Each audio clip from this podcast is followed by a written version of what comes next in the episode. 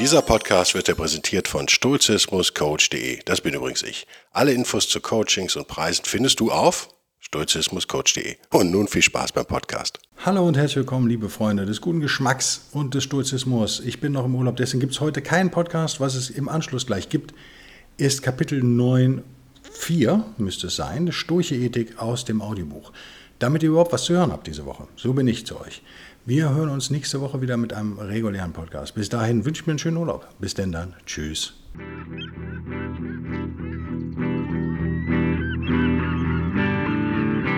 Der wilde Stoiker. Moderner Stoizismus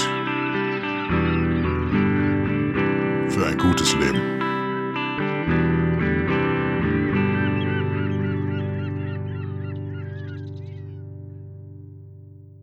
Stoische Ethik Stoizismus wird gerne als Tugendphilosophie bezeichnet. Auch daran zeigt sich, wie wichtig die Tugend als Bereich der Ethik und damit die Ethik selbst ist. Sie steht im Zentrum der stoischen Überlegung und ist sicherlich der Teil der stoischen Lehre, über den wir heute zu Recht am meisten sprechen. Ja, bei vielen modernen, besonders US-amerikanischen Stoikern, ist es im Prinzip sogar der einzige Teil, über den gesprochen wird. Der hohe Stellenwert der Ethik ist wenig verwunderlich. Viele der späteren Stoiker selbst, etwa Marcus Aurelius, beziehen sich größtenteils auf diesen Teil des Stoizismus, auch weil Physik und Logik natürlich als bekannt vorausgesetzt wurden. Außerdem schrieb zumindest Aurelius nicht für ein Publikum, sondern für sich selbst, so dass er sich an keiner Stelle mit Erklärungen aufhalten musste. Die stoische Ethik hat unser westliches Denken weit mehr geprägt, als es vielen Menschen bewusst ist. Selbst das Christentum, das den Stoizismus im römischen Kaiserreich abgelöst hat, ist von stoischer Ethik durchzogen und auch Philosophen wie Kant wären ohne Stoizismus nur schwer vorstellbar. Der Mensch und seine Fähigkeit. Ein Grundprinzip stoischer Ethik ist der Glaube, dass der Mensch in seinem Leben einer vorgegebenen Richtung folge und er von Natur aus zu Ratio und Glück befähigt sei. Stoizismus analysiert unser Leben also quasi vom Ende her, indem er ein klares Ziel definiert. Ein solches Ziel ist es so zu leben, wie es die Götter, der Kosmos, die Natur vorgesehen haben und dabei glücklich zu sein. Ist ein Mensch also unglücklich, hat er sich im Prinzip einfach von diesem, dem richtigen, Weg entfernt. Zum Beispiel indem er einem Irrtum aufgesessen ist oder falschen Vorstellungen nachhängt. Je mehr ich darüber nachdenke, desto weniger mag ich widersprechen.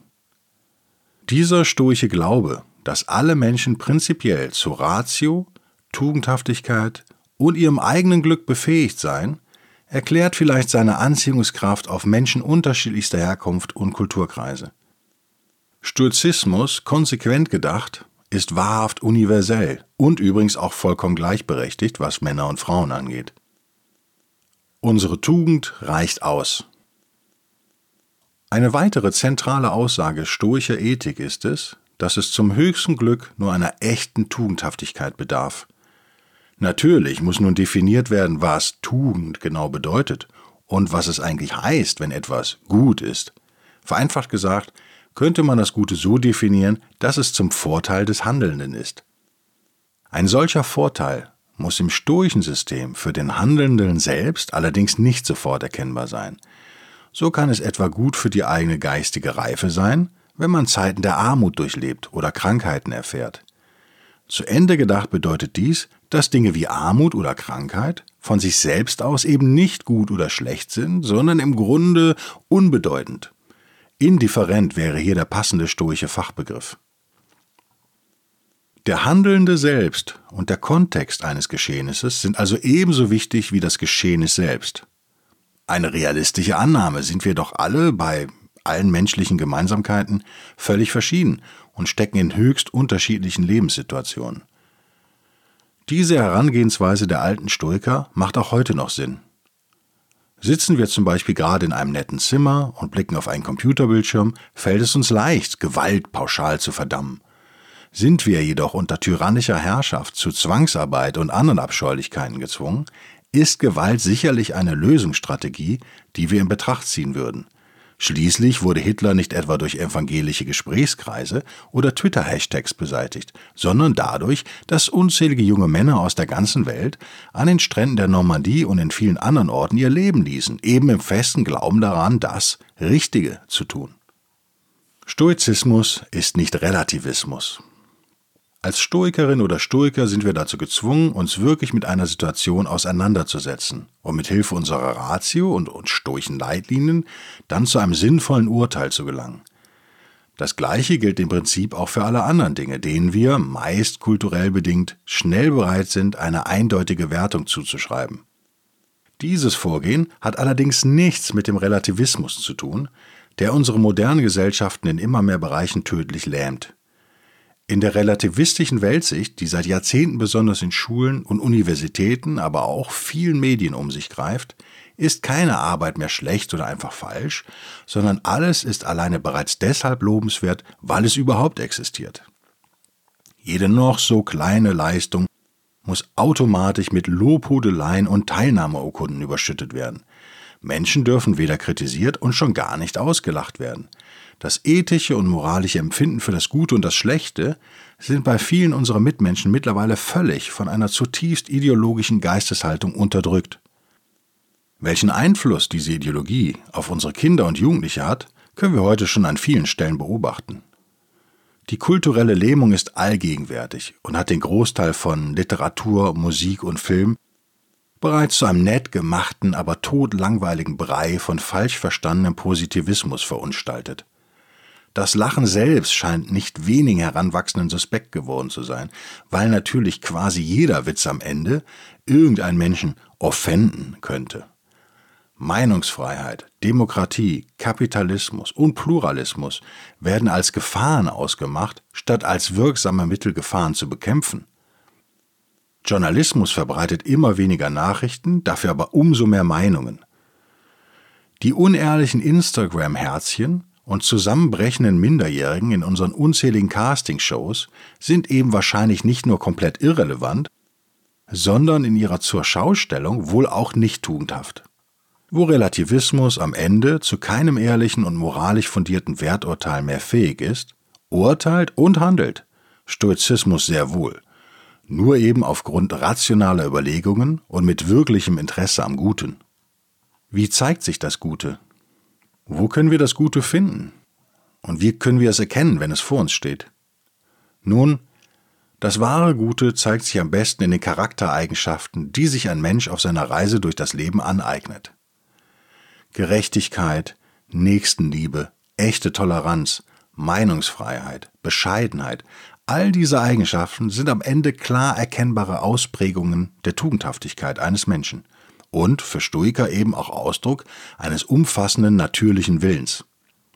Es ist natürlich, seinen Mitmenschen wirklich zu helfen, statt den Helfer nur zu spielen, damit man sich eine Minute später in einem sozialen Netzwerk damit brüsten oder in einer Talkshow ein Tränchen vergießen kann. Ein solches Verhalten ist nicht nur eklig, sondern eben auch nicht gut, weil unnatürlich im stoischen Sinne. Wir können also auch ein vielleicht zutiefst menschliches Verhalten, etwa übertriebenen Ehrgeiz, unermüdliches Streben nach äußerer Anerkennung, Konfliktscheuheit und vieles mehr, als am Ende unnatürlich und schlecht anerkennen. Nur weil es viele machen, ist es nicht automatisch richtig, geschweige denn gut. Gut, schlecht und indifferent. Bei der Definition von gut und schlecht lohnt sich schon jetzt ein Blick auf die stoischen Indifferenten, die wir uns weiter unten noch genauer anschauen werden. So viel vorab. Natürlich können auch Dinge, die in einer stoischen Sichtweise eigentlich neutral sind, in unserem echten Leben einen Wert für uns persönlich haben. Dann sind sie natürlich auch zu bevorzugen. Beispiele wären etwa die Gegensatzpaare Gesundheit, Krankheit oder Reichtum, Armut. Solange wir uns bewusst sind, dass Gesundheit und Reichtum eigentlich unbedeutend und sowieso vergänglich sind, spricht nichts dagegen, dass wir beides dem jeweiligen Gegenteil vorziehen. Im deterministischen Universum der alten Stoiker kann es also durchaus den Fall geben, dass Zeus es eine Zeit lang für uns vorgesehen hat, reich zu sein. Sich dagegen zu wehren, hieße also, dem göttlichen Willen zu widersprechen und sich unnatürlich zu verhalten. Dasselbe gilt natürlich auch für den umgekehrten Fall. also der göttlichen Idee, dass es jetzt an der Zeit für uns sei, in Armut zu leben. Auch diesen Fall gilt es in stoischer Ruhe und ohne Jammern anzunehmen und darauf zu vertrauen, dass dieser Zeitabschnitt am Ende unserer Reise Sinn ergeben wird, eben weil das Universum vorbestimmt ist. Weil alles in unserer Welt Ausdruck dieses göttlichen Willens ist, streben alle Dinge und auch wir selbst von Natur aus eigentlich danach, diesen Willen zu entsprechen. Wenn wir unseren vorgesehenen Job in dieser Welt optimal erfüllen wollen, ist es logischerweise vorzuziehen, dass wir gesund und gut versorgt sind. Sich in dieser Situation etwas anderes zu wünschen, kann nach klassisch stoischer Sichtweise demnach nur Ausdruck eines verwirrten und unnatürlichen Geistes sein. Unsere stoische Reise als Entwicklung. Wichtig zu verstehen ist, dass wir vom Zeitpunkt unserer Geburt bis zum Zeitpunkt unseres Todes eine, stoisch betrachtet natürliche, Entwicklung durchmachen. Es leuchtet jedem ein, dass ein Fünfjähriger nicht zu den Einsichten eines 50-Jährigen fähig ist, jedenfalls im Allgemeinen. Während wir also dieses Leben leben, sammeln wir Wissen darüber an, was stoisch gesehen gut und natürlich für uns und den Kosmos als Ganzem ist, was eben dem göttlichen Willen entspricht. Dieses Wissen verleiht uns eine solide Basis und eine ethische Grundlage, auf der wir gesunde Entscheidungen treffen können. Gesunde Entscheidungen wiederum zeugen von einer voll ausgeprägten Ratio, die für Stoiker überall im Kosmos spür- und erlebbar ist. Die göttliche oder natürliche Vorsehung ist rational und vernünftig, daher können auch wir, eine gewisse Bildung vorausgesetzt, mit Hilfe unseres Verstandes und einer rationalen Analyse vorliegender Fakten oft nachvollziehen, welche Entscheidung nun diesem kosmischen Willen entspricht und welche eben nicht. Unsere Fähigkeit zu Tugend und Ratio reichen also völlig aus. Im, für heutige Ohren, Extremfall kann dies natürlich auch bedeuten, das eigene Leben zu beenden, wenn es denn eben der natürlichen Vorbestimmung entspricht. An dieser Stelle steht Stoizismus natürlich in radikaler Opposition zum späteren Christentum und dessen Vorstellung von Sünde. Für die antiken Stoiker ist Selbstmord insofern einfach nur der konsequente und vielleicht zur Vermeidung von unnötigem Schmerz etwas abgekürzte Weg, der für uns ohnehin vorgesehen war.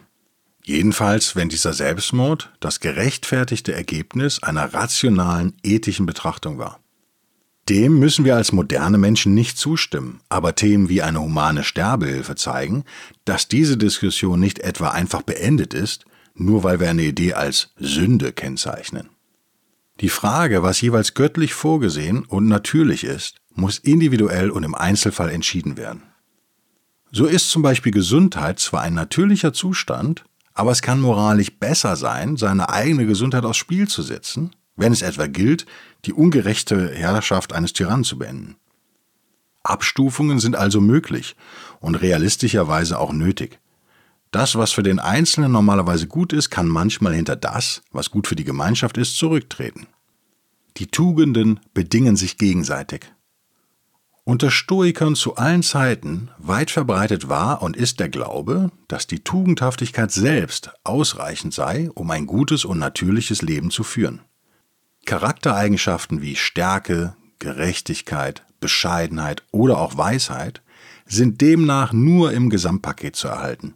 Das bedeutet, dass es unmöglich ist, ein gerechter Charakter zu sein, ohne gleichzeitig auch bescheiden und weise zu sein. Die guten Eigenschaften hängen also zusammen und bedingen sich in stoischer Vorstellung gegenseitig. Einfach gesagt, wir sind so wie wir sind, als eine direkte Folge unseres Strebens nach Tugend. Die Tugendhaftigkeit als oberstes Ziel weist den Weg. Alles andere leitet sich fast wie von selbst daraus ab. Wenn wir nach Tugend streben und das Wissen über den richtigen Weg erlangt haben, funktionieren wir eben am besten in diesem deterministischen, stoischen Universum. Wir erfüllen unseren vorgesehenen Platz, verbessern uns selbst, sind ein Gewinn für unsere Mitmenschen und machen die Erde am Ende zu einem besseren Ort.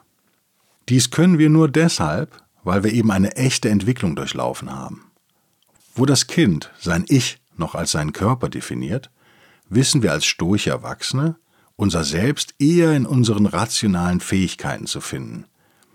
Je mehr unsere Ratio wächst, desto mehr nähern wir uns unserer natürlichen Bestimmung an und desto mehr befinden wir uns im Einklang mit dem Kosmos an sich. Nur dieser Weg kann aus stoischer Sicht am Ende im Glück münden. Stoizismus auf Konfrontationskurs mit modernen Wertungen. Nur die Tugend selbst ist wirklich gut und nur die Sünde im Sinne von Untugend wirklich schlecht. Stoikerinnen und Stoiker werden also versuchen, das Schlechte zu vermeiden und natürlich, also gut, zu leben. Nur das macht am Ende einen Unterschied für unser eigenes Lebensglück. Alles andere sind eben Indifferenten, die entweder zu bevorzugen oder abzulehnen sind. Der Kinobesuch mit der besten Freundin wäre zum Beispiel ein solches zu bevorzugendes Indifferent. Unser eigenes Glück hängt aber nicht von diesem Kinobesuch ab, sondern nur davon, ob wir uns tugendhaft verhalten oder eben nicht. In unserem Beispiel bedeutet das, dass falls der Kinobesuch nur möglich ist, indem wir jemand anderen belügen und hintergehen, etwa weil wir eigentlich schon verabredet waren, wir aber die neue Aktivität vorziehen und nun unserer ersten Verabredung erzählen, wir hätten uns den Magen verdorben und könnten nicht kommen, er etwas Schlechtes ist. Stoizismus findet sich hier in deutlichem Kontrast zu den gängigen Vorstellungen unserer Welt. Die meisten Menschen haben eine klare Meinung darüber, welche Dinge oder Aktivitäten gut oder schlecht sind. Reichtum ist gut, Armut schlecht, Gesundheit ist gut, Krankheit ist schlecht. Der Kinobesuch mit der besten Freundin ist besser als das Fernsehgucken mit der zweitbesten. Für den Stoiker sind Dinge und Aktivitäten dagegen neutral und genauestens darauf abzuklopfen, ob sie ethisch vertretbar sind oder eben nicht. Das bedeutet natürlich nicht, dass Stoiker sich nicht über schöne Erlebnisse freuen oder sich vergnügen können. Entscheidend ist einfach nur, ob diese Erlebnisse und Dinge tugendhaft erreicht werden können oder eben nicht. Unsere eigene Tugendhaftigkeit ist immer vorzuziehen. Es ist gesund, tugendhaft zu sein. Stoische Tugend erlaubt uns eine solide ethische Basis, auf der wir mit Hilfe unserer Ratio vernünftige Entscheidungen treffen können, die am Ende unser Leben und damit uns selbst natürlicher und glücklicher machen.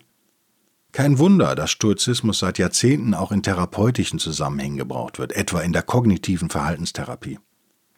Einfach ausgedrückt, gesund ist eben die Einsicht in ein natürliches Leben, in dem dann mit Hilfe der Ratio von Fall zu Fall erkannt wird, was tugendhaft ist, Krankhaft ist einfach das Gegenteil. Diese absolute Grenzziehung, die typisch für antiken Stoizismus ist, wurde von einzelnen Stoikern in der Realität zwar manchmal aufgeweicht, ist aber äußerst hilfreich, um uns wirklich feste Leitlinien für unser eigenes Leben zu erarbeiten. Der stoische Weise als gelebte Tugend.